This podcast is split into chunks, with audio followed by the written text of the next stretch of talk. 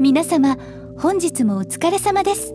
本日2023年8月24日の Yahoo ニュースランキングから話題のニュースを紹介します。それでは行ってみましょう。TBS ニュースディグから中国すべての日本産水産物の輸入を禁止に。中国が日本産の水産物の輸入を全面禁止にしたことは両国の関係に新たな波紋を投げかけるものとなりそうですね。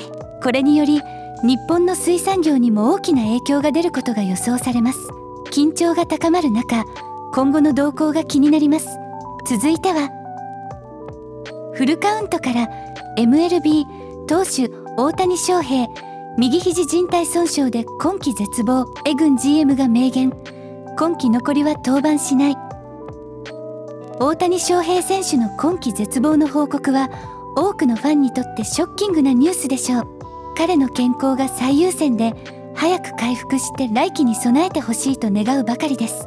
続いては読売テレビから速報 DJ ソーダさんの性被害告発された女性一人特定任意聴取抱きついて肩にキスをした。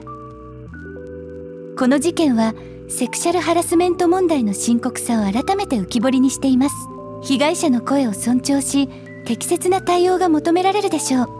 続いてはテレビ U 福島から処理水放出開始海に到達とみられる現時点で異常なし東京電力福島第一原発。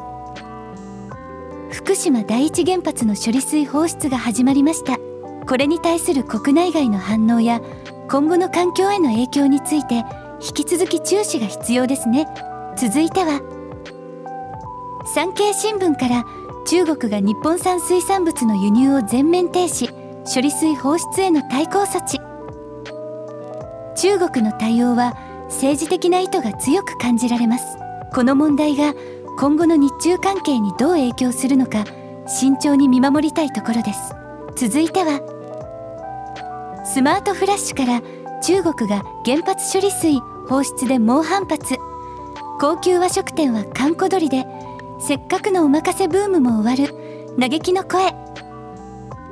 処理水放出の影響が飲食業界にも及んでいるようです。多くの人々の生活に関わる問題であるため冷静な対応と解決が求められますね。続いては毎日新聞から慶応の大応援団は大きすぎ。SNS 上で賛否両論。夏の甲子園。甲子園の応援団の大きさについての議論はスポーツの楽しみ方に対する多様な意見を反映しているようです。個人的には熱い応援も夏の風物詩だと感じます。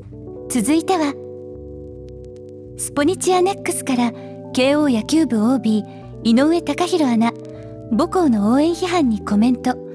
ちょっと人数が多すぎて今後の課題。